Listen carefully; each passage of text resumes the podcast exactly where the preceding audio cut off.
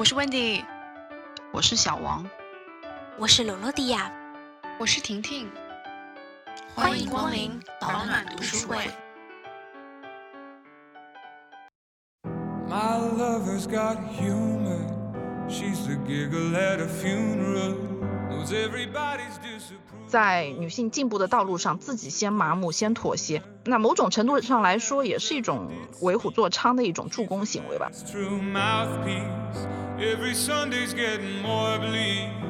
没有人生来因为性别就理所应当承担起某些社会角色。我觉得我们每个人来到这个世界上的使命不同，每个女性、每个男性的使命也都是不同的。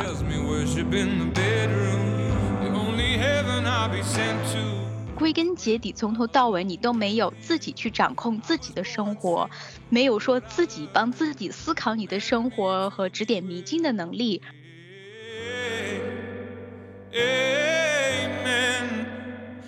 即便是社会发展到现在，我们的生活里依旧存在顺从和叛逆。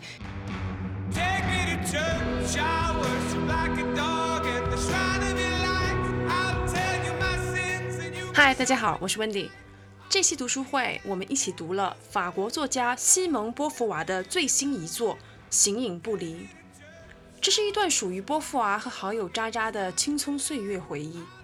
这更是波伏娃最终成为自由的女权斗士的起点。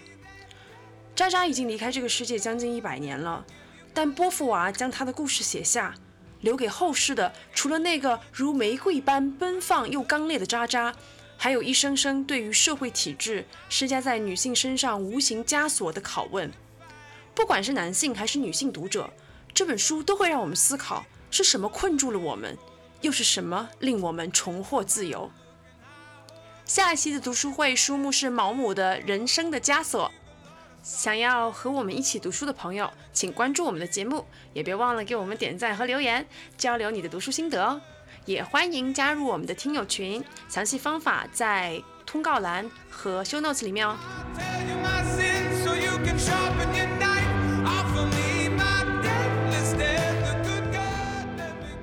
那这一期读书会，我们读的是西蒙。波伏娃的形影不离，这是这个波伏娃最近几年非常近期的一个出版的一本算自传体的小说吧。然后这本书的出版呢，也是得益于他的这个遗作，或者是呃他的文学财产的保护人，他的养女那个希尔维吧。然后啊，使得这本书呢，从他的遗作的以手稿里面被。发现，然后出版。然后这本书讲的是关于这个波伏娃年少的时候和他的一个最好的朋友之间的一些故事吧，包括这个朋友的经历。所以我觉得还是非常有意思的一本小书吧。还是按照老惯例，在这个讲这本书之前，我先介绍一下这个西蒙波伏娃吧。这西蒙波伏娃呢，出生于一九零八年的一月九号啊，她是一个摩羯女，她的一生可以说是在各个方面都过得非常的波澜壮阔啊。那我们先讲讲她的这个工作成就。这个波伏娃最著名的身份应该是现代女权主义的奠基人吧，尤其是她那本震撼世界的《第二性》这本书，在一九四九年在法国出版的时候啊，引发了这是强烈的社会震荡。这本书里面呢，其实提到了很多现在可能我觉得大家在公众号里面啊、短视频里面啊常常听到的所谓的金句，比如这个女人不是天生的，而是后天塑造的，以及它这个第二性的基本立足点，就是说女性呢在男权的社会里是一个从属品，是为这个世界的统治者，也就是第一性男性的下级。那在今天这个就是性别意识、性别对立意识特别浓厚的社会里啊，波伏娃的名号已经是被越来越多人所熟知。但是其实《第二性》这本书的英文翻译本是到二零零九年才被出版的。虽然说这个《第二性》的英文版啊，其实在一九五零年就被翻译了，但是当时由于译者的法语水平非常的有限，以及对这个哲学知识的缺乏啊，很多篇章并没有很好的翻译，还有漏掉了很多关于哲学方面的思考，所以说一直到了二零零九年呢，也就是这本。啊，第二性法语原版出版的第六十年，比较精准的英文译本呢才得以出版。除了著名的女权主义者身份以外呢，波伏娃本身是一个作家，她出版过好几本小说啊，包括我们这一期读的《形影不离》也是其中的一部。她还有比较出名的作品叫《名士风流》，以及她还出版过一本旅行散文集吧，叫做《长征》。这是她一九五五年访问中国的时候呢，回去写了一本见闻，也是算是西方啊很早可以窥探到中国现代中国社会的一个一个渠道吧。他还有一个非常重要的身份，就是他是一位存在主义哲学家。存在主义是现代西方哲学里面非常的大主流吧？我觉得，我用一个比较通俗易懂、简单粗暴的总结来说，就是抛去所有个人的背景和出身，给予一个人绝对的选择自由，去自由的一个人真心信仰的价值体系，以获得独立的本真或者说是真我，英文叫 authenticity 嘛。那么说到这里，大家可能就会有点想到，为什么波伏娃能写得出这么前卫关于女性主义的思考了？因为存在主义的研究啊，在很大程度上呢，让他可以就是甩掉很多传统价值观对他的一些审视和枷锁，去尽情的在自己向往的境地里面自由自在的生活。那么说到他这个存在主义哲学家的身份呢，就不能不提他生命中非常重要的爱人和灵魂伴侣萨特，也是第一个提出存在主义这个名词的哲学家。其实，在这个《形影不离》这本书里面啊，我们可以看到这个波伏娃的一些家庭背景。他出身还挺不错的，他的父亲是一个律师，他从小受过良好的教育，一路读到大学。虽然他高中时期呢，就是家道中落，但是波伏娃在某种程度上来说，我觉得是啊，因祸得福，因为他父母无力承担华丽的嫁妆 package 嘛，波伏娃就有了出门工作的机会。然后他读了大学，考取了这个教师资格证，成为了一个真正的独立女性。而没有和其他就是同类的中产小姐那样，就是参加舞会啦、物色对象啦，然后嫁入豪门。就在这个上大学的时期呢，波伏娃遇到了萨特。萨特这个人呢，长相普通，而且他小时候生过一场病，所以他左眼有点斜视，所以看起来就怪怪的。但是他非常聪明，而且很有自己的思想，两人很快就是坠入爱河。但是这两个人的关系呢，后来又成为了另一个惊世骇俗的故事，就是著名的这个开放式关系。因为他们俩人都是存在主义的信徒啊，信奉这个绝对的自由，所以他们两人在相守的这五十年里面嘛，就各自都有不同不同的伴侣。萨特其实有过不少别的女伴，而波伏娃呢，也是和另外一位这个美国作家呢长期保持暧昧，而且波伏娃还有这个女性的恋人，他们俩还有过。和波伏女学生三人行的经历，总之非常的混乱啊。两人一生都从未结过婚。其实这个，嗯，萨特呢确实是有想过结婚的，但是波伏娃认为婚姻是一个束缚男人女人的牢笼嘛，所以他就拒绝了。呃，波伏娃一直是以伴侣的身份，直到萨特去世。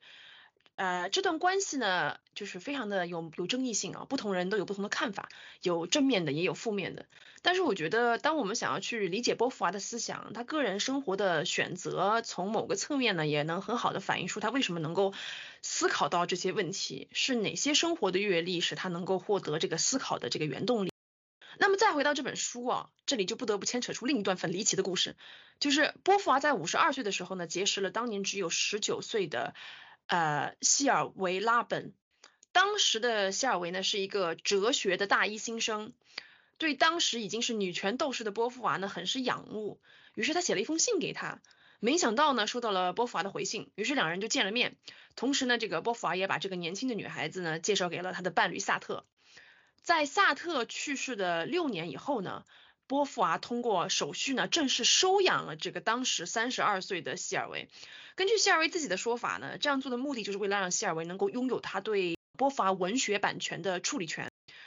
这个两人的关系呢，希尔维回应啊，其实他们更像是某一种恋人的关系。尽管波伏娃生前一直否认自己是双性恋的身份，但是从希尔维目前他自己的理解，就是他们两个是一种超越肉体的爱恋关系。《形影不离》这本书呢，就是由谢尔维整理，并在二零二一年的时候出版，可以说是这个波伏娃最近的一本遗作呢。那谢尔维本人呢，也是一位哲学教授，并且至今呢，他还在从事啊为波伏娃手稿的整理工作。他也表示说，日后呢，可能还会有更多的遗作出版，所以我们可以期待一下。总而言之呢，这个波伏娃这个人呢，其实是有很多很多令人争议的地方，尤其是他和萨特之间的关系，他出格，而且有的时候非常的荒谬。如果大家有兴趣的话，可以去详细的网上看一下，我也就不讲了，因为很多公众号讲了很多关于他这方面的事情啊。我发现啊，很多人都喜欢用他这段就是非常不同寻常的关系去攻击他，甚至反过来诋毁他在这个推动女权运动上的贡献，说他就是啊，不过嘴巴讲讲的很厉害，其实还不是对男性言听计从，萨特想干嘛就干嘛，然后还给萨特拉皮条等等。我个人呢，对他这一段感情是保持很中立的态度。我觉得他想要怎么样的两性关系，和他在这个个人专业领域的建树是应该要分开来谈的。如果我们把这些东西都混在一起呢，那么我们就会忽视他的作品对于后世产生的深远影响，以及对于打开普通女性对于这个男权社会的压迫的更深的思考。所以我觉得波伏娃是什么样的人，到现在已经不是那么重要了。我觉得更多的注意力应该是要放在我们读了波伏娃对于女性这个身份的意识和态度有哪些思考，有哪些变化，有哪些呃想要改变的地方，我觉得才是更为重要的。那下面我们请小王来给我们讲一讲这本书的故事内容吧。这个故事呢是作者波伏娃从未公开的手稿呢，是以自己嗯人生的挚友渣渣为原型的自传型小说吧，应该说是。文中的这个希尔维其实就是嗯嗯波伏娃的他自身的一个化身。他九岁的时候在学校的时候遇到了被大火灼伤过的安德雷，也就是渣渣。安德雷他非常的聪明。又很叛逆，很调皮，一切呢都非常深深的吸引着这个好学生希尔维，并且迅速成为了希尔维迅速的成为了安德雷的小跟班，他们俩形影不离，谈古论今，非常的畅快。那希尔维呢也在相处过程中爱上了个性分明的安德雷，呃，也成为了他的精神支柱之一。安德雷呢虽然热爱文学跟艺术，但是繁重的家务和大量的这个社交和宗教活动是压得他喘喘不过气来。青梅竹马的恋情也被他的母亲扼杀在摇篮之中。他是以赤子之心爱着自己的母亲，任何事情只要母亲反对，他都选择去牺牲自己的感受。呃，安德烈也拥有超凡的天赋，但是他却被教育要愚钝，要顺从。他的内心就是会被这种极限的拉扯着，痛苦不堪。他非常的深信上帝，却又不知道为什么。上帝在赋予他天赋的同时，又要他只做一个顺服的工具人。后来呢，安德雷爱上了希尔维的同学，嗯，帕斯卡，却因为母亲的反对和这个男友的自私冷漠的双重打击，最后是身心俱疲，死于脑膜炎。这本书其实讲的是女性的自我发现和觉醒，是一条充满坎坷和痛苦的道路，也展现了女性之间比较细腻真挚的情谊。那波伏娃是顺着渣渣未能完成的这个道路继续走了下去，这条道路可能也是我们每个人应该去走的。接下来我们请罗罗蒂亚讲一讲她在这本书里面最喜欢的摘录吧。在这本书里面引用了一些小对话形式，因为它本来也是一本小说嘛。第一句我引用的是：“你觉得动物有灵魂吗？”安德雷问我，我说我不知道。如果没有的话，这太不公平了。动物和人一样不幸，让他们却不明白为什么。安德雷接着说，不明白为什么不幸是一种更大的不幸。我觉得安德雷就是这本书的一个超前意识的代表，但我认为他非常清楚自己的不幸是什么，而去选择反抗，并且告诉其他人，我跟你们不一样，你们甚至不明白自己的不幸，而且还在给自己的不幸洗钱。第二句引用是安德磊说：“做孩子我真是做够了，你不觉得这没完没了吗？”我惊讶地看着他。安德磊比我更自由，而我虽然家里气氛不愉快，但我丝毫不想变老。一想到自己已经十三岁，我就感觉到恐慌。我不这么觉得，我说，大人们的生活看起来很无聊，每天都过得一模一样，也不再学任何东西。我觉得在这段引用的时候，能非常看清，就是两个女生非常不同的价值观。抛开这本书的其他的设定吧，就单说引用的对话本身，我一直觉得从小孩子的视角和认知去看大人的世界，会比大人更成熟，而大人会更麻木。可能会有人去反驳他，就是谁说大人不学东西啊？大人现在也是还得照顾你们呀，得养家糊口呀，生活很忙啊。但是不是说针对每一个人都是说想要去学学瑜伽、学学跳舞啊之类的？就当你被一地鸡毛的日常纠缠住之后，学习和寻找自己归属价值是一件非常奢侈的事情。但我觉得很多人从学生时代其实并不明白，是学习和受教育的意义，而是一味的就是去攀博名利，去攀比周边的人，得到更好的工作机会，然后成立更好的家庭，然后怎样学会成为一个普通人而去学习的。但是我们小的时候可能都是希望作为一个独一无二的天才，而在长大之后，成为大人之后，我们所向往的却是做一个与大家声音保持一致的普通人。然后第三个引用是我姨妈路易斯，也就是吉特的母亲。未婚夫和未婚妻在婚礼上说“我愿意”的那一刻，彼此之间会一见钟情。你知道这个理论对母亲们来说很方便，有了它之后，不必再操心女儿们的感情世界了。反正需要这东西，上帝会给。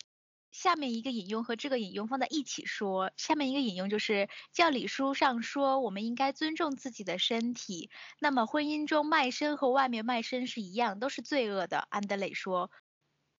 我想结合这两个引用一起来讨论，是因为我觉得在这个一夫一妻制的时代开启之后，这个婚姻变成了一个很神圣的仪式了。婚姻成了一段承诺，就是两个人拥有幸福的起点，也是这个社会来奠，就是判断你是一个合格社会人的标志。所以，就这一段对上帝的赞美，我觉得是也是。毕竟是宗教影响很很久的国家嘛，我觉得也是很带有一些宗教色彩。虽然我不是很懂这里面的条条框框，但是作为政治手段，宗教确实影响了很久很久。这段文字再次让我感觉到，在历史长河里面，对婚姻神圣化的定义，通过一个十几岁早熟的小女孩的口吻里面讲出来，更有讽刺的意义在里面。而安德磊这个小女孩的超前思想也是。同样也是在这本书上导致他最后这个人物悲剧的一个开始。最后一段引用是：妈妈觉得短发看上去没有教养，在我的后脑勺盘了一个毫不起眼的发揪。这段话其实没有什么特别的闪光点，在这本就是小小说里面随便抄的一句，可能大家是这么觉得。但是我其实感慨还蛮深的，因为刚开始在留学的时候。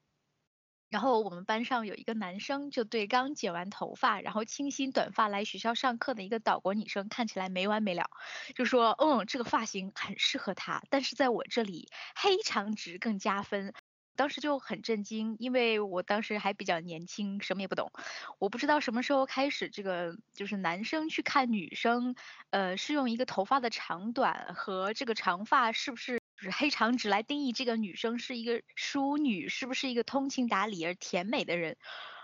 虽然我们现在生活在二十一世纪和这个二十世纪的小说什么有点有点出入，但是我觉得二十世纪二十一世纪的这个发型又更多多样化，可能对这个什么发型长短揪个发揪没有什么太多的明显的一些标志吧。但是在男女的不同审美里面，还是有一定分量，外貌的判断上。在我们现在的这个职场，我不知道国内是怎样，就是反正在岛国上，你要是去面个试啊，或者是比较正统一点的工作岗位啊，这个发型也是很有讲究，就是代表你是正不正规。我觉得这个就是很条条框框的一个事情，就是一个很细小的细节，在这个书里面就是描述了一下。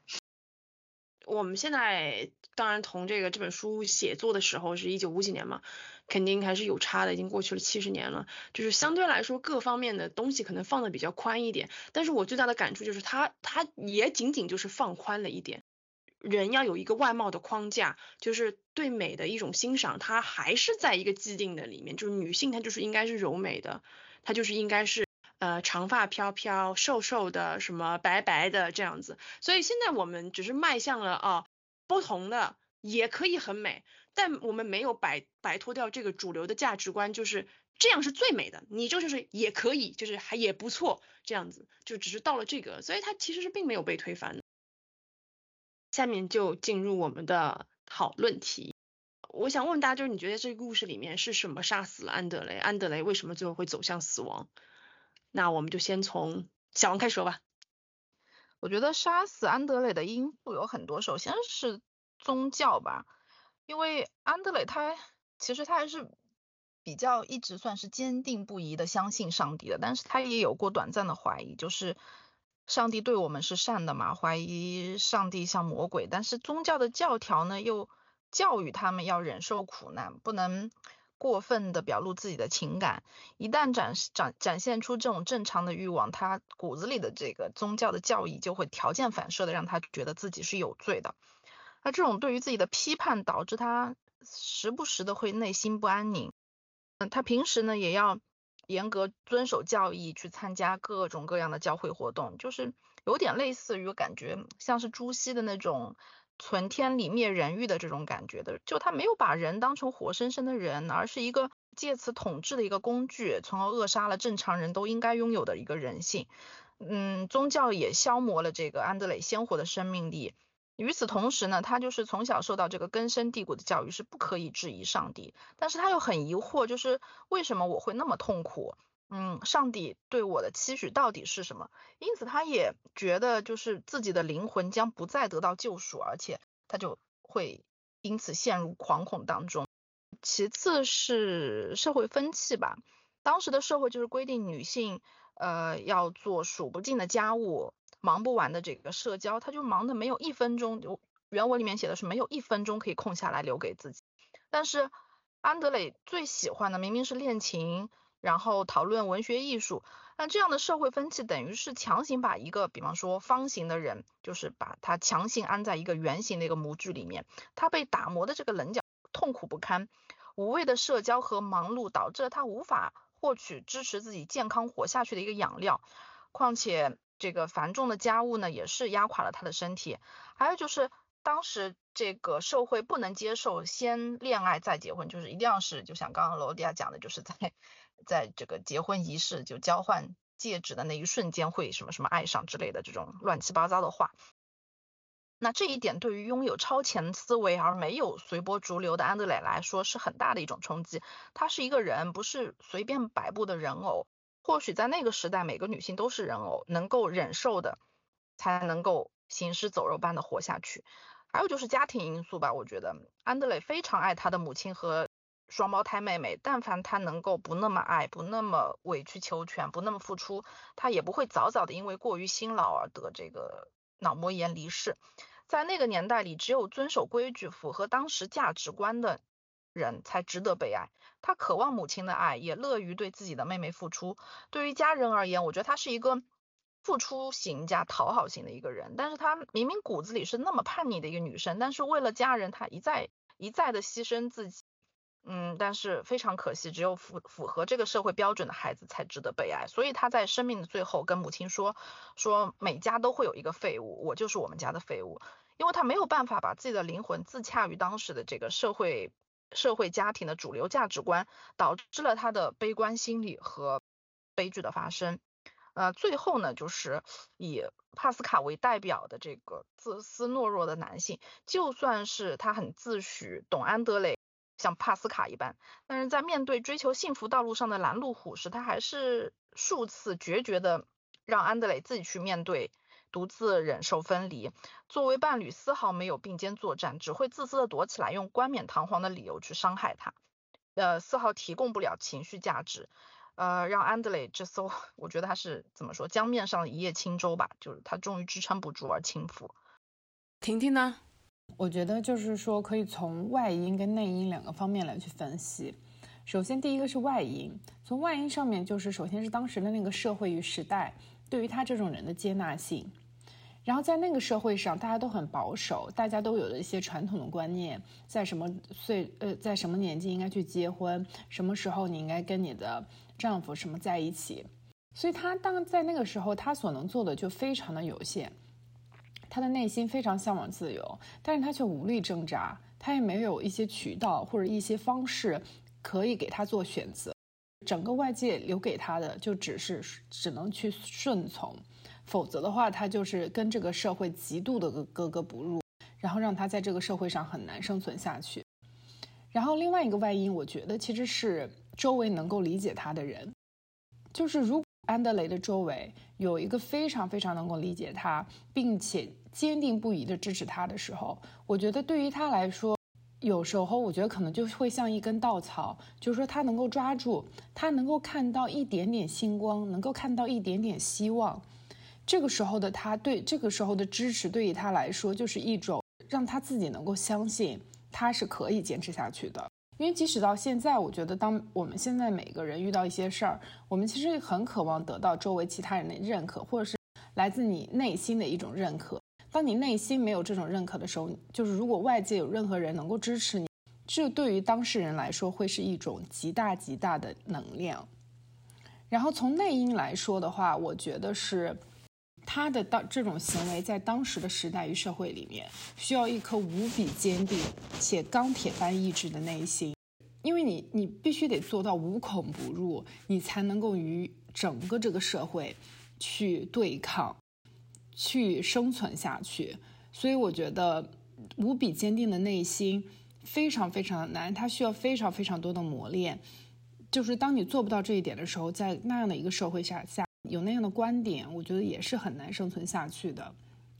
我觉得还有其实另外一个点，就是我最近想到一个点，我觉得是可能他们当时的教育跟文化吧。就拿我们现在的教育跟文化来说，我觉得我们现在的教育和文化更加的多元，更大更加的广阔。我们可以按照自己的意愿去生活，然后努力去跟这个世世界兼容，去接纳所有的矛盾，也去接纳所有的包容。但是那个时候的文化只教育他说去顺从，反观现在，因为我们对这个世界了解更多，有更多的机会接触不同的事物，反而我们会更加的自由，我们可以去选择，我们也可以去想，然后我们也可以去按照我们所想去去做一些事情。下面就是我自己，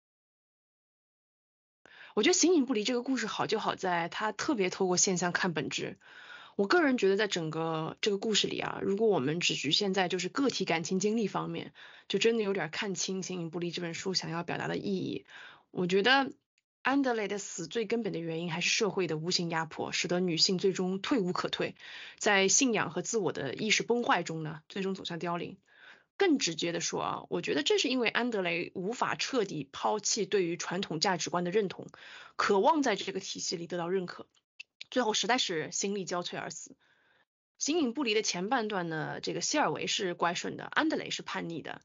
他从小很有主见，自由洒脱，这也是为什么就是希尔维会崇拜他。但随着年岁的增长呢，希尔在书中就说：“我宣布我成为一个无神论者了”，使得他变得独立而自由。而生活在这种标准的中产阶级的安德雷，反而是一而再、再而三的褪去了他锐利的样子，变成了一个呃疲于社交应酬、取悦母亲和家庭的奉献者。这两个人的生活发生了一百八十度的对调。但是就是因为这个转变，我认为才逼得安德雷最终走向了绝望之路。因为安德雷恰恰站在了人生的十字路口，他的真实自我想要冲破那些恼人的这个礼教啊、社交啊，去追求更自由自在的人生。但是他又无法放下对家庭和宗教的一种责任感，这种压迫呢非常的强大。书中有很多次都提到过，说这个安德雷的原罪感。安德雷觉得，他如果一旦把自我的个体的快乐放在这个家庭和社会责任之前，他就会觉得非常的内疚和羞愧，好像这是一件非常不对的事情，有违道德的事情。这个其实非常耐人寻味啊。我一边读一边在想，就是如何去解释安德雷的这个原罪感呢？后来我觉得，这说到底就是对压迫的一种自我内化。因为数千年以来，不管是西方还是东方社会，都是男权为主导的社会嘛，女性能够存活就必须顺应、接受，甚至去维护这一套体系。这个安德雷读过书的，受过教育，他热爱哲学，明辨是非，也看透了那些虚伪的中产阶级小姐啊，冒充大家闺秀去钓金龟婿的嘴脸。但是他同时潜移默化里又希望他能被这一套体系所接纳、所肯定，他渴望来自母亲、来自家庭的肯定，肯定他是一个好女儿、好姐姐的这个角色，哪怕这和他的本性呢截然不同，他宁可去恨那个想要冲破束缚、勇敢追求自我的自己，也不愿对这个不断压榨他的传统世界说一句不好。这个事情本身呢，就是很细思极恐。我在想，如果把这个问题倒过来，就是在这个故事里，什么能够拯救安德雷，让他免于这个死亡的悲剧呢？在我自己看来，就是丢掉对于一个已经残破不堪体制的最后一丝眷恋。这么多年来，女性争取受教育的权利，寻求独立，但是很多女性骨子里仍然觉得，只要没有顺着大多数人认可的普世的女性形象，英文里有个说法叫 that girl，就你哪怕内心多么自由。仍然会觉得隐隐不安，好像是做错了什么。安德雷就是被这种凌驾于本我价值的真实感受之上的所谓的社会道德感压垮的，他不被允许追求爱情。不只是他的家人，他的内心秩序也不允许他这么做。但是他同时又鄙夷这个旧世界的规则，他的理智很清醒，这是虚伪的，是糟粕的。所以安德雷心中的圣殿啊，也是他心中的地狱，他无路可走，他只有死路一条。但是如果安德雷把圣殿摧毁呢，重新指定一套内心的秩序，把他对于这个艺术、音乐、写作、哲学等等，对于生活、对于爱情、对于未来最美好的期待，作为新的秩序。那么其实它是可以活的，我觉得这就是我自己觉得当今社会女性主义还有很漫长的道路要走，眼前的大山还是太多太多了。这些大山不仅仅是外来的阻力啊，还有来自我们耳濡目染社会所带给我们的被内化的错误思想形态和价值观。没有人生来因为性别就理所应当承担起某些社会角色。我觉得我们每个人来到这个世界上的使命不同，每个女性、每个男性的使命也都是不同的。那既然是这样，我们都不应该用任何固有的模板去指定任何一个人的人生。在这样一个理想型社会还没有实现之前呢，我们要做的就是读更多有意义的书，走出去看更宽广的世界，去了解世界上有如此多不同的生活方式，这样才能不被就是任何体系绑架，活出属于我们自己的精彩的一生吧。德罗蒂亚呢？你怎么看？一后记的时候说到这本书里提到，故事发生在百年的法国。未婚女子的生活充满了 一些规则，比如说晚上不能独自出门，如果无法和单就是单独和男性约会，即便订婚也不能够和这个未婚夫有过多的亲密举动。中产家庭的女儿要是受到什么高等教育，会被视为走上邪路。呃，我就觉得。好吧，我们可能只是在这样的社会里面稍微进步了那么一点点，然后也不是说全部都摆脱了这样的生活。我就想到最近看的这个英国作家叫这个沃特斯写的叫《纸匠》一本书，然后他有一个 BBC 的小短剧。说到这个，就是说他那本书里面有有点共性哦，就是说受到教育过多的女性啊，脑子就坏掉了，所以要把她们送到疯人院里面去。女主的妈妈就是被送到疯人院里面去，但是她在送进去之前，她是没有疯掉的，她是一个正常的人。但是送进去之后，就是被逼疯的。但是是谁把一个好端端的女生就送到这个疯人院去，享受了酷刑和折磨呢？这本书里面很残酷，是他的哥哥和他的父亲。有一种非常典型的就是指明了凶手是谁，然后让你去深思。但我觉得他们就是一个我们一直在讨论的这个制度的代表。他们也不是就这么一个人，他们就是大街上随便某一个路人甲的家庭。当然，我不是说凶手就是仅仅就是这个男性的群体，还有年轻时同样受到破坏的，然后人到中年。为人母、为人之母之后，还在拥护这些父权的女性们，她们可能就是安德磊口中说的那些不再学习的大人，就是脑子是空的嘛，然后一直在维护一些自己知道的东西，也不去思考。而这些女性们还要再加一等，就是她们就是还不明白自己为何不幸的那些更不幸的人，也是安德磊自己说的话。这这道题是我想讨论的一个问题，就是宗教的力量。因为我就在想说，宗教的呃这个东西在这本书里面，你们觉得怎么讲？这本书里面扮演了一个什么样的角色？嗯，我不是太多就是知道关于宗教的事情。之前有去看过一些美术展吧，他们喜欢弄那个。琉璃就是那个各种颜色的那些窗户玻璃，然后做这样的一一些展，然后会介绍一些关于那个宗教里面引用的词吧。然后就刚刚说那个引用关于婚姻的那个事情，两个人什么结合了之后就再也不需要操心女儿们的情感世界了，就有上帝会帮助你们。我就觉得这个地方就是还挺有那个宗教宣传的那种那种感觉，就是一夫一妻制的宣传的感觉。我我觉得他是为了创造一个高于人性的社，因为人性是可以被反对的嘛。你像安德烈小时候，他就是哎讨厌这个，觉得你们这些中产阶级的人都很虚伪啊，都很做作啊，都是家富豪什么的。当他发现哎，我跟你讲说这种啊父母啊里呃就是家庭的这种东西，你已经压不住你的时候，那我得给你再制造一个高于就是抽象的东西，然后把你彻底吓死。他在对上帝的这个这个这种感觉，我觉得是一种恐惧。就整本书里面弥散出一种深深的恐惧，你再不听上帝的话，你就要完蛋，你就要下地狱，你就要死翘翘。这种就进行一种大量的威胁和那个叫什么恐吓，几乎是。那上帝旨意是你说了算的呀，达到的目的都可以通过上帝的嘴去实现。而且你不能说上帝没说过呀，对吧？你你要是说谁告诉你上帝谁告诉你上帝说的？那没说过，就这个他无法反驳。因为大家要知道，在整个这个宗教西方宗教的这个嗯。体系里面啊，它也是以绝对的男权主导的宗教，从从上而至，它从一个非常抽象的，它以一个命运的抉择来困住你，来压住你，跟你讲说，就是你就是生来要使这个使命的，这是一个无形的上帝的框架把你禁锢住。因为佛教好像对这个这个性别，我也不知道，就对这个性别这件事情好像没有很多的，就男生应该做什么，女生应该做什么，好像他的这种知识化比较少，是不是？好像是。有可能也有，就是我们没有学习到啊，希望大家给我们补充补充。话说回来啊，佛教好像讲的不多，但是儒教讲的非常多。就儒教的基本思想就是什，每个人都有自己的社会阶级和社会定位，所以就是有点像他这个里面的。所以我们去看为什么要反对这个儒教的一些压迫，就是因为在儒教的思想里面，他就跟你讲说啊，男人就是应该功名功名利禄什么什么的，女性就是应该伺候家里面什么生孩子什么之类的，就是你的社会定位什么夫妻纲之类的嘛，那些乱七八糟的。所以就是当儒教统治的时候，女性就地位很低嘛，她们没有发言的。就是那个朱熹的那个啥开始特别特别，应该是宋朝还好，明朝的时候是非常非常南宋嘛，因为南宋的时候开始兴起这个理论，就是他已经完全不是作为一个人而存在了，就是对，他就通过这个来奴役你的思想嘛，其实对，就是要驾驭你嘛，非常正常的一些对心理的一些情感或者怎么样，他就觉得你这样是。他就把你拴在一个点点上面，因为这样子就更好控制你老百姓嘛。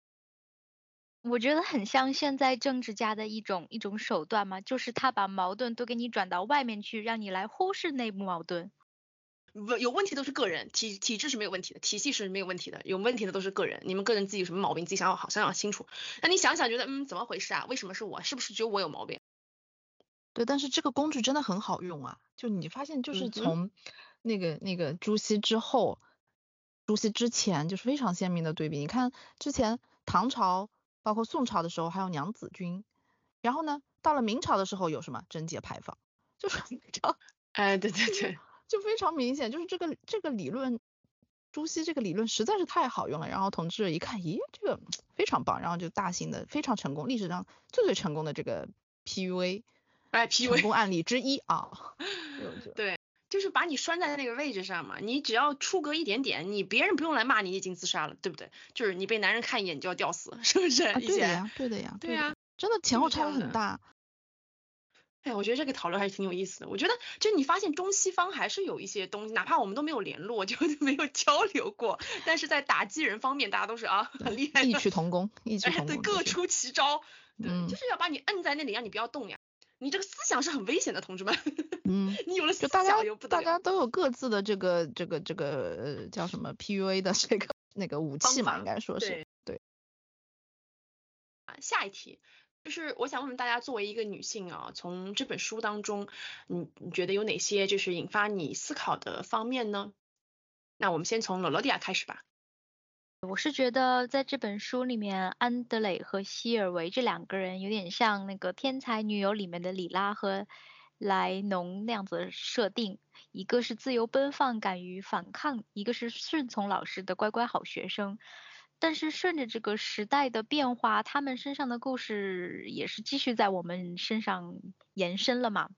然后我就想到了一个一个例子吧。因为正好刚从国内回来，然后正好跟这个朋友见了一下面，他是以前的高中的一个同学，我就想到了这个例子，就是你小的时候那些会烫个头发呀，穿的比较清凉一点的女孩子们，会不会被认为是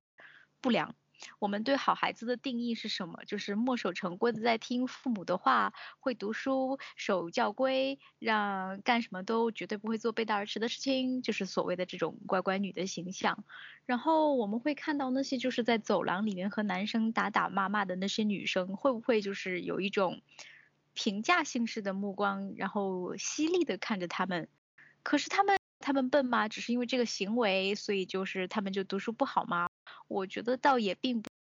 一这个同学最近又会了一下面，也是关系也不错的一个女生，然后她成绩也很好，娇小可爱的那种。然后我们是高一的时候是混合班嘛，她是后面升到这个文科班之后，还在跟她以前混合班的这些关系比较好的同学在一起。然后这个文科班一般就是女生比较多，留下还在。混合班里面就变成理科班的，就是男生比较多。然后他当时也是跟这些人关系比较好，就会在这个走廊里面问个好啊什么的。男生们就是看他比较娇小，就会去拍一下他的头啊，欺负他一下什么。大家也觉得没有什么，因为人家成绩好嘛，有滤镜嘛。可是有一次就是被这个教导主任，就是很奇怪，就是跳过了班主任，直接被教导主任叫到办公室里面，就说他这个行为。我就是心想，为什么就是被叫的是他一个人，而不是去每天去打他头的那些男生们？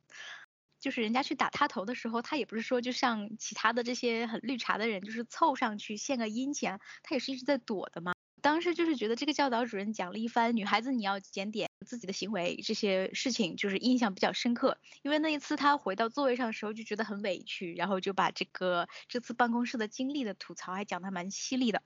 然后我就在想这些，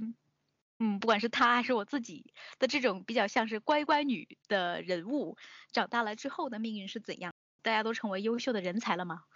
这个乖乖女的代表是一种。非常讨好型的人格，就是首先你要去摒弃和压制自己所想的事情，然后选择去忍耐和迎合对方，为了得到这个表扬和赞赏，也是为了这个社会上给予你的这些尊规守纪的良家女的标签。但是我们在这样的形形势下一直长大的话，有的人是会通突破这个想法。有了自己的思想，但有的人可能还会继续，就是一直属于这个讨好型的人格，这样度过一生。我觉得这些有的女生会突破这个规则防线是去靠什么？当然，这个读书也是同样其中之一吧。选择我自己去思考得到的这个结论的路，你们说什么？就是你们说的。我觉得在这里不是很想举这个例子，因为我觉得可能举的例子也不是特别恰当。就是我们的钢琴家王雨佳小姐，她真的以前是一个很三好的学生，就是钢琴双马双马尾的神通学霸。她小时候弹的东西说要音乐性有音乐性，要技术有技术，但是。怎么说？这个学霸的滤镜还是比较高，以至于在我们现在看到他站在舞台上，就是穿着恨天高的高跟鞋和比较暴露的吸引人眼球的服装。我觉得从某一种角度上来说，他也是一个就是小时候很乖，然后长大又非常叛逆的这种很突破防线的例子。制约女性的到底是什么？我觉得除了我们自己的这些。刚刚大家提到的这个儒家的社会制度，父系社会，然后我们每个人在成长过程中的教育和日后走上社会被给予的期待是比较矛盾。比如说，在学生时代的时候，你的好标签就是说你要你要会好好读书，孝敬父母，考进一个好大学。然后等到你走向社会的时候，你的好标签就是你要有一个高薪水，你要找一个好人嫁了，你要赶紧结婚生子，你要学会培养小孩子，这个叫贤妻良母。但是。归根结底，从头到尾你都没有自己去掌控自己的生活，没有说自己帮自己思考你的生活和指点迷津的能力，而导致于就是一直在矛盾，所以就是自我矛盾挣扎，自己对这个家庭到底有没有一些奉献，以及这样的奉献就是我有没有做到，会导致嗯我们现在出现的一些心理问题，比如说自我厌恶啊，压抑自我呀。都是，我觉得都是，就是这个问题的来源。哦，说的非常好，因为因为我我想说的是，在在整个社会体系里面，就是我们不被允许拥拥有自我，就是你的自我是一个可憎的。可是当人只能承受这么多压抑嘛，包括我们上一本书讲的这个犬之力也是，越压抑越可怕，因为它压到后面，它总有一天是要爆发的。但他爆发的时候，他会伤害自我，还伤害别人。这件事情我们已经就是无法无法预料，所以它是一个很可怕的结果。就是当一个人他必须要违背本心去做一件他根本就不想做，或者他不内心深处的是不同意的事情的时候，他的导向结果只能是悲剧的一生，要么就是爆炸的惨烈后果。呃，我觉得很有意思。你刚刚讲的就是那个，嗯，现代社会对女性的期待不一样。就我们之前读的这个关于女儿嘛，她也有讲说，这个女性现代女性扮演的角色和那个一百年前是不一样的。因为一百年前我们就是不工作的，就是通过嫁人然后生孩子，我们就是要通过男性的就是去赚赚取这个生活嘛，然后女性要维护家里面，她是不工作的。和现在社会包括这个东亚的少子化，包括中国的一胎化的原因啊。这个你这个女性是要当男性使用的，在家族里面，你既要出人头地，你又要贤妻良母，他这个事情本质是矛盾的，那你就只能不断牺牲自我嘛，你要牺牲自己嘛，就本来比如说我每天三分之一是家庭，三分之一是工作，三分之一是我自己，你没有办法，你你必须要变成二分之一是家庭，二分之一是工作嘛，就他没有办法，你你那为什么男性不能以家庭为主嘞？那大家都出去工作是吧？因为男性他不被赋予历史上他的这整个生活的，就是他整个文化上，他们不用承担起照顾家庭、牺牲这个奉献者的角色。既然社会已经变革到女性必须出去工作养活自己，你不工作，你现在有几个女生她说我就想嫁人不工作不被别人骂的，已经到这个份上，那社会结构就要进行一个本质性的震震荡和变化吧。我觉得社会如果对女性的期待不一样，那他必须宽泛女性的整个呃选择和优先权，否则的话我们无法生存。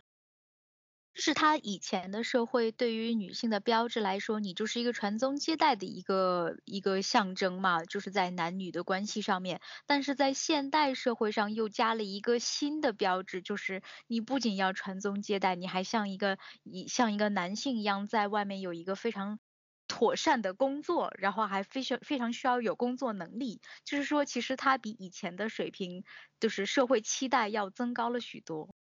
这个事情更可怕的事情，是因为这个社会是不平等的。同样一个男性和女性，他要取得一样的工作的地位，女性要付出的代价非常的大，她更难。所以一个女性要爬到一样的高位，她是要付出代价比男性要更多。那同时，她又赋予了家庭制造、家庭的维护者的一个角色嘛。所以她整个就是就是一退无可退，压无可压，把你压爆了嘛。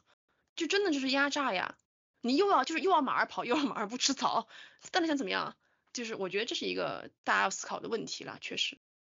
下面是婷婷。首先，第一点，我觉得就是从人的角度来看，就像后记里写的，呃，没有谁真正乖顺，也没有谁彻底叛逆。即即便是社会发展到现在，我们的生活里依旧存在顺从和叛逆，这是一直存在的。只不过这些矛盾在每个时代所呈现出来的，呃，状态是不一样的。就比如说，在过去的时代，女性被大家赋予偏见，只有一些特定的。一些职业是跟女性相关的，比如说护士啊、老师啊等等。但是现在更多的女性，她出现在之前的只有男性的位置上，所以说这是社会的很大的进步。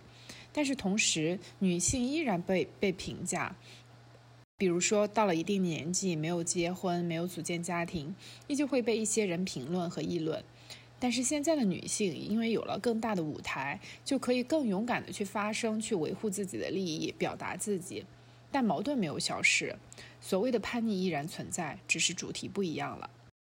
然后第二个点就是啊，我觉得社会对于每个人都公平，所谓的偏见是对每一个人，而不是一个单独的个个体。所以这个时候，如果我们每一个人都能站出来，可能因为可能有一些人他存在侥幸侥幸，说觉得说哦这个事情一定有别人说，所以我就不说了之类的。有的时候我就会听到一些男生在。旁边说，啊，就就觉得说你你的表现突出是因为你是女性，所以你有优势什么之类的。我会我会立刻站出来就反驳说，这并不代表说这个女性她是不合格的，她一定是首先是合格的，再加上她的性格各个方面的特点，所以能突出重重围。当一个男性在同样的条件下，他并没有被选择或被怎么样的时候，他不先从他自己身上找原因。不去反省他是否自己 qualify，反而依旧在其他人身上找问题，所以我就觉得说，即便是在现在这个时代，男性对女性在我们每个人的周围依旧存在这样的偏见。我觉得这个时候，作为女性就要勇敢的站出来，表达自己的想法，同时是双引号啊，教训一下这些男生的奇奇怪怪的想法。我觉得人生它总是充满各种矛盾的。但是我们可以勇敢且有力量的活着。小王来说一说吧。波伏娃在这个第二信中说了这么一句，他说，呃，女人不是天生的，而是后天形成的。我觉得这句话其实道出了古今中外父权社会下女性的这个社会角色，以及她受压抑的人生形成的这个内在的原因。呃，从远古到封建社会，女性是不得不依附男性的，因为她们不被允许外出工作，也没有经济能力，所以。社会赋予了女性相夫教子，然后厅堂厨房的分工。但是波伏娃描述的这个纪实故事发生在封建社会已经破灭的一战前后。但是由于男女社会身份的根深蒂固，以及父权社会的一个延续，女性还是被框在原来原来的这个秩序里面，饱受摧残，直至麻木。不麻木，她是活不下来的。我觉得。那甚至发展到眼下，这个问题依然还是存在的呀，男女依旧不平等，只是随着女性迈入工作岗位，有了经济能力，比原先的窘境呢要好上蛮多的，至少有了部分选择的底气和自由。但是对于社会分工，绝大部分的男性和大部分的女性仍然认为，在跟呃，男性承担相同的这个经济分工的同时，女性天然的需要兼顾贤妻良母的角色，这个是依旧存在的问题，或者说是父权社会遗留下来的一个新时代的产物。呃，然后关于这个安德雷跟呃文中安德雷跟这个希尔维的感情，看起来是有点复杂，就是不好直截了当的定论说，就是你就是我你爱我我爱你，大家一起甜蜜蜜 这种比较简单的这种同性情感关系。希尔维喜欢安德雷。呃，安德磊则对这个帕斯卡另有所爱，但是，嗯，希尔维对于安德磊的这种单恋又比较崇高吧，就是或者说他是冲破了这种爱情的爱情的独占性的特质，他愿意为了安德磊去跟懦弱的帕斯卡据理力争，帮助他追寻想要的幸福。而安德磊对于希尔维呢，虽然不是希尔维最希望的爱情，但是很显然，在安德磊心中，帕斯卡跟希尔维拥有同样。同等重要的一个地位，因为他在最后，嗯，就是可能接近生命的最后，他说我想要见帕斯卡，想要见希尔维，巴拉巴拉，所以看出他们是其实是拥有同等重要的地位的。那呃，希尔维也是安德磊生命中最重要的人之一，所以很难用普通的爱恋去形容他们之间的感情，而是一种就是可能呃更升华的灵魂的相知去看待会比较好。那对于形影不离这个书名，我觉得不仅是。字面意思就是两个人相知相伴，形影不离。我的落脚点在于“形”和“影”这两个字，就是自从安德磊离世后，希尔维也就是嗯现实中的波伏娃，他总觉得自己后来的自由是安德磊，也就是嗯现实中的渣渣用生命换来的。所以从此之后，希尔维是那个形，因为他继续以肉体存在的方式活了下来。呃，安德雷是那个影子，他带着安德雷的影子活了下去。就是活成了他们都曾经想要努力变成的样子，就是怎么说呢？兴许，嗯，在那个结尾，他们就真正的在一起了，就是好悲伤。最后就是制约女性的，其实我觉得一直以来是制度和观念吧。呃，人类社会在相当长的一段时间内都是都是男性享有话语权，并且现在依然是。但是我不认为制约女性的只有男性，除去刚刚说的制度和这个观念，制约女性的还有女性自己。就像走路内八的人，绊倒他的不一定是绳子，恰恰是自己。就是很多女性不停的退让，不停的妥协，就是觉得职场的性别不平等是可以理解的，丧偶是育育儿是一直以来的传统，是可以忍受的。女性就是天然的比男性，呃，会受到社会的各种桎梏，在女性进步的道路上，自己先麻木，先妥协，那某种程度上来说，也是一种为虎作伥的一种助攻行为吧，我觉得。最后落脚点是为虎作伥。今天跟大家讨论一个新的成语，叫为虎。为虎作伥。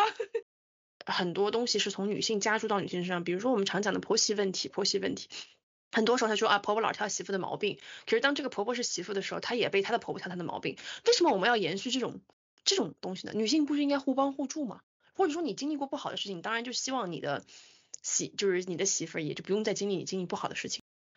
就能够这样的奇怪的，就是延续下去呢？那他的问题在哪里？这个就很奇怪啊。那你就想，其实这个可能跟人性有关系。我觉得，你看那些，就比方说中国的这种科举制度，他们是贫寒的举子的时候，他们也痛恨贪官的。那按理说，就我当我自己功成名就的时候，我不应该再去做一个贪官。但是恰恰就是这样一个循环往复，所以跟这个婆媳关系差不多，差不多的问题，可能就是我我记得那个啥里面。美人心计里面，然后那个窦太后就说，她说她说因为我从来没有得到过，呃当当然是剧中，她说我从来没有得到过我丈夫，意思说全身心的爱，所以她就见不得那个那个刘恒对那个什么。但是但是它的本质还父权社会的压迫呀，就是他把你先变成这个样子，你必须要说对，女的媳妇儿就是要累死累活，就是这样，这是对的。那还是属于就是被洗脑了呀，就是我以前是曾经是跟人家打斗过的，然后我没斗过，但我已经习惯了这个这个社会的规则了。对，你也别想好过。对对对，你也别想好过，以后底下的人也是要遵循这个规则的，你们不懂这个规则，我来教育你们。不只是我一个人嗯要经历，每个人都嗯要经历，因为我们都是女性，我们都是一样的。他怎么不去打打压男性呢？他他他可能如果说再换一个稍微就是善良一点的角度讲，就是这条路老娘走过了，告诉你一条捷径，不要再斗争了，就是嗯你就这样会比较好一点，对你比较好一点，可能是一种比较善良的想。就它其实是一个很很一环扣一环的过程嘛。就是如果女性没有说那好吧，那我接受，那算了，那那那就是这样，呃，那那只你也只能这样了。而是她可以说，那我就不生了呗，大家一拍两瞪眼，你你们男的自己去生去吧，好吧？那你们生不出来，你怪谁呢？那那那只好那只好那个呀，只好就是进行再度压迫嘛。但是因为你的生理上属于这个特特征嘛，你就有有生育那个生育的一个一个机制嘛，那他必须要把你这个摁到死死的把你摁住呀，那不然的话你要说我有，但是我可以选择我不干，那还是拿你没辙啊，对吧？对对对，对啊，我就不干，那我怎么样？那那那你又没有，你怎么办？那你咋办呀？对啊。那最后我来说一说，我觉得读这本书对我产生的影响最重要的一点就是我刚才已经讲过的，就是走出对某些价值观念的依恋。当你意识到某一个社会评价体系对你产生的负面影响超过正面影响的时候，那就应该先剥离开来，就不要觉得只要你做得更好，总有一天这个体系会认可你。虽然很难啊，但是我们必须亲自去打破我们从小被灌输、被教育的一些观念，这样我们才能获得真正的自由，还有成为一个人格独立的人。在这本书里，我觉得安德雷的毁灭是很令人痛心的。就这么一个鲜活的生命，这么一个充满朝气蓬勃的女小女孩，就这样凋零了。但是我自己觉得也是有一种就是警示作用吧。就他让我想到说，就是我这个人什么时候容易陷入抑郁痛苦的境地，就是当我进入一种为什么别人都怎么怎么样，我没有，为什么我什么什么都挺好的，为什么我没有结婚生子，为什么我没有什么幸福的家庭这种，为什么这个我做不到？但是当我读波伏娃的时候，他点破了这个事情的核心矛盾，那就是你明知道某些教条礼教它是刻板的，是片面的，它甚至是吃人的，你为什么还要去本能的想要得到他的认可呢？就好像西尔维从虔诚的教徒嘛变成无神论者，他的道路变得异常的宽阔起来。最终，西尔维也就是西蒙波伏娃成为历史上最著名、最先锋的女权人士。所以我觉得不要因为害怕被抛抛弃就顺从，只有勇敢挣脱，才能获得内心真正的平静。这是我个人从这个这本书里获得的一些力量和启示啊。另一个比较有趣的思考是，我在想人与人之间的情感其实远超于我们世俗的框架定义，更复杂。波伏娃就是谢尔维和安德雷，也就是渣渣之间的感情是非常丰沛和复杂的。他一度就是让我想到了这个柏拉图式的爱恋。很多人以为柏拉图式的爱恋就是啊不发生肉体关系的搞对象，其实并不是的。柏拉图在这个会影片中啊，其实提到过同性之间的爱情才是真正的情感。这个事情呢，其实和古希腊盛行的哲学之风有关。因为那个时候嘛，男子都去学院学习，为各种哲学思想进行激烈的辩论啊。那柏拉图认为说啊，同性之间的相互吸吸引呢，才是最高境界的爱慕，因为它是超越肉体欲望的，它是在建立在精神世界上的，为啥和人格魅力上所产生的相互吸引。用一个比较流行的现在词汇啊，其实有点像智性恋。我在读这本书的时候呢，就不断的想到柏拉图在会影片中关于爱情的看法，因为波伏娃在创作这本书的时候嘛，是在第二性出版的五年之后吧。而且她当时已经是享誉世界的女权主义先锋人物了，但是那个时候她最想写的故事还是儿时伙伴的故事，可见这个渣渣对她的这个影响和意义。据说她曾经把这个自己的手稿给她的伴侣就萨特看，萨特看完觉得嗯这个故事不咋地啊，不用出版了，于是呢这个故事就束之高阁了。在读这个故事的时候呢，我们可以看到。不管是渣渣的爱慕对象，就帕斯卡，还有他的母亲，这些深爱他的人都无一例外的把这个礼教啊，还有自己个人在整个社会体系里的评分系统啊，放在了渣渣的感受之上。而真正的把渣渣放在心里的，是不向渣渣索取任何回报，只想要走近他、理解他、爱护他的希尔维。这个文中我记得有一句话啊，我读的特别感动，就是当时那个呃呃，当时渣渣就跟这个呃波伏娃就讲说，呃，他收到了这个帕斯卡的来信，就说他拒绝跟他就是结婚，他就特别痛苦，然后他就在那里哭说上帝要背弃我了。当时呢，这个希尔维就很震撼，他就是很很很害怕，又很悲哀，又很为他感到痛心。然后他就说：“我恨那个呃他的母亲，我恨这个帕斯卡，同时我也恨我自己，因为我不理解他。所以他他没有说什么就是要改变他，要他甚至要责怪自己说为什么我不能理解他，我为什么不能更好的安慰他这样子。这种感情是非常超越本我的，真正达到了我觉得就是所谓的形影不离，我们是。”人和影子之间的关系，我要想你所想，感你所感，这样我觉得特别动人。就是这本书创作的时候是一九五四年嘛，这个时候呃渣渣已经去世了二十多年了。可是我在读这本书的时候呢，仍然从字里行间感受到波伏娃对渣渣这个曾经形影不离的朋友的依恋。我不知道波伏娃是单纯的想要通过文字来追忆渣渣，还是有别的深意。但是作为一个像我们这样的二十一世纪的读者啊，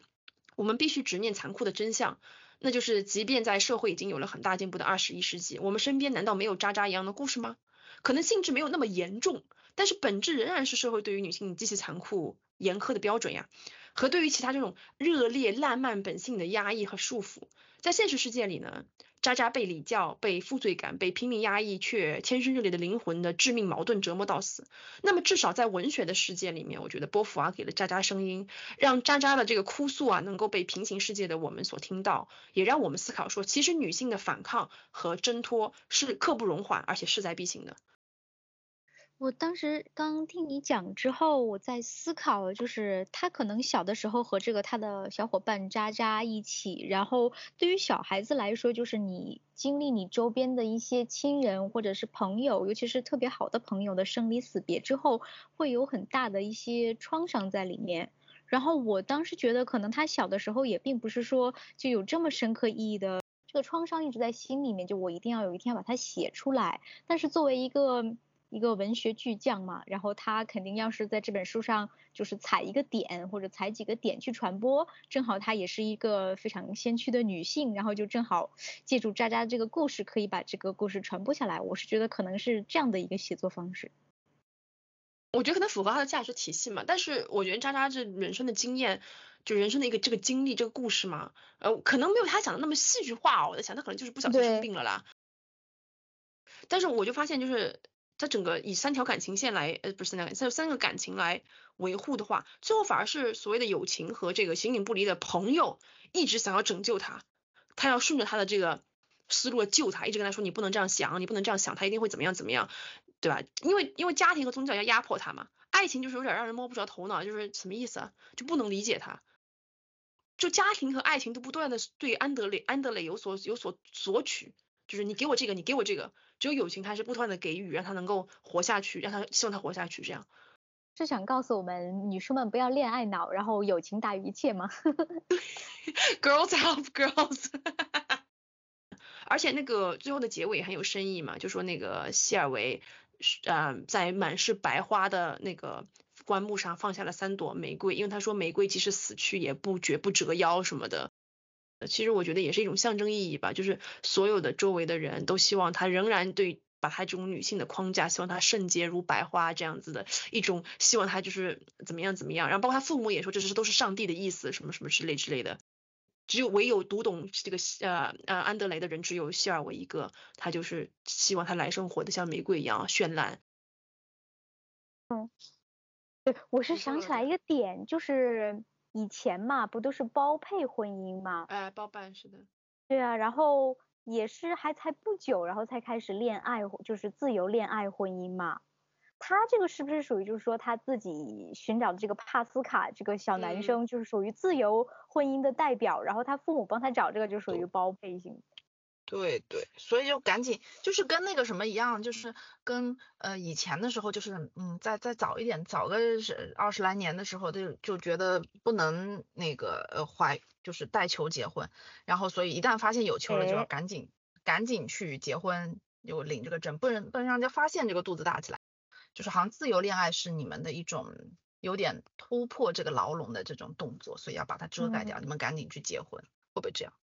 就是这种包配婚姻，就是属于，比如说像安德磊家里面也是也是挺有钱的吧，就是他跟另外一个家庭如果联姻的话，就是说两个人的企两个家族的企业可以一起互帮互助什么的，有没有这个因素在里面？就你随便在外面瞎找一个人不行，什么？我想到一个更复杂的点，就是因为。你知道他们之前很常在讲，就是他们刚开始恋爱的时候，因为他同他是他的同学嘛，然后他就说我妈妈会不会反对，我妈妈会不会同意，然后他们就开始分析这个男生的家世，说不可能，他们家世挺好的，什么什么的，这个其实蛮恐怖的。就如果如果安德雷真的爱上了一个穷小子呢？那他那他就死的更早了呀，因为因为他根本没有可能的，还就就你如果真的他是一个普通人家的小孩，不是什么中产阶级的小孩，那他跟他妈说都不用说的，有什么好说的？他至少是现在还有给他选择的机会，就说你要么立刻结婚，要么你远走他乡。我感觉你刚刚说这个例子和你之前说的那个，就是安德烈这个人比较矛盾，还是挺配的。就是他一方面又自由恋爱，但是一方面又是很很旧社会，就是父母教给他的那个，你要去看这个人的背景啊什么的，他还是还是在遵循这个。对，他就把自己给逼死了。我觉得就是他又相信又不相信。如果他真的是一个顺从的，从心里面顺从这个体系的人，他不会死的。要么你就是完全相信，就是你当一个他们那个年代麻木的人，他也不会死。就反正我就这样了，就躺平。要么你就说偏不，老娘就不听你的，我就要怎么样？就你说的那些算什么呀？我就要按照按照我的准则来，那也不会死。就至少他可能会被唾弃，但他不会死，就是心里开心就好了。我觉得从这个故事里面，大家都要理解到，就是你要训练自己摆脱掉这种这种东这种制度的一种一种一种挟持吧。我觉得被压迫的人不反抗，那等什么？被那就只能让压迫的人更进一步，那还能怎么办？为虎作伥又来了，哎，为虎作伥，点击就是为虎作伥，不要成为虎的刽子手。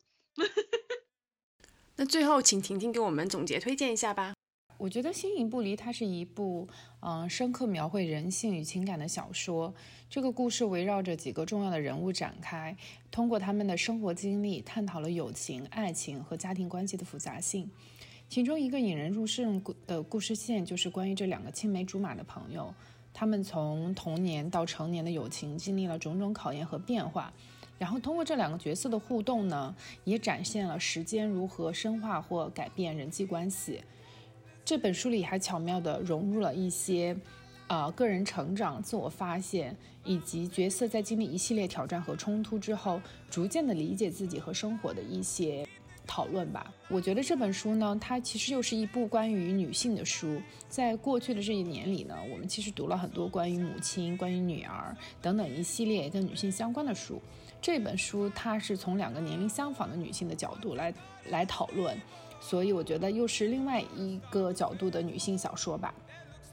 总之呢，我觉得这本书是一部呃情感比较丰富，并且呃比较深入人心的文学探索吧。就是如果你。探讨人际关系复杂、深入呃了解人物心理等等，就很喜欢的话，我觉得这本书是一本比较推荐给你们，就是细细品味的一本小说吧。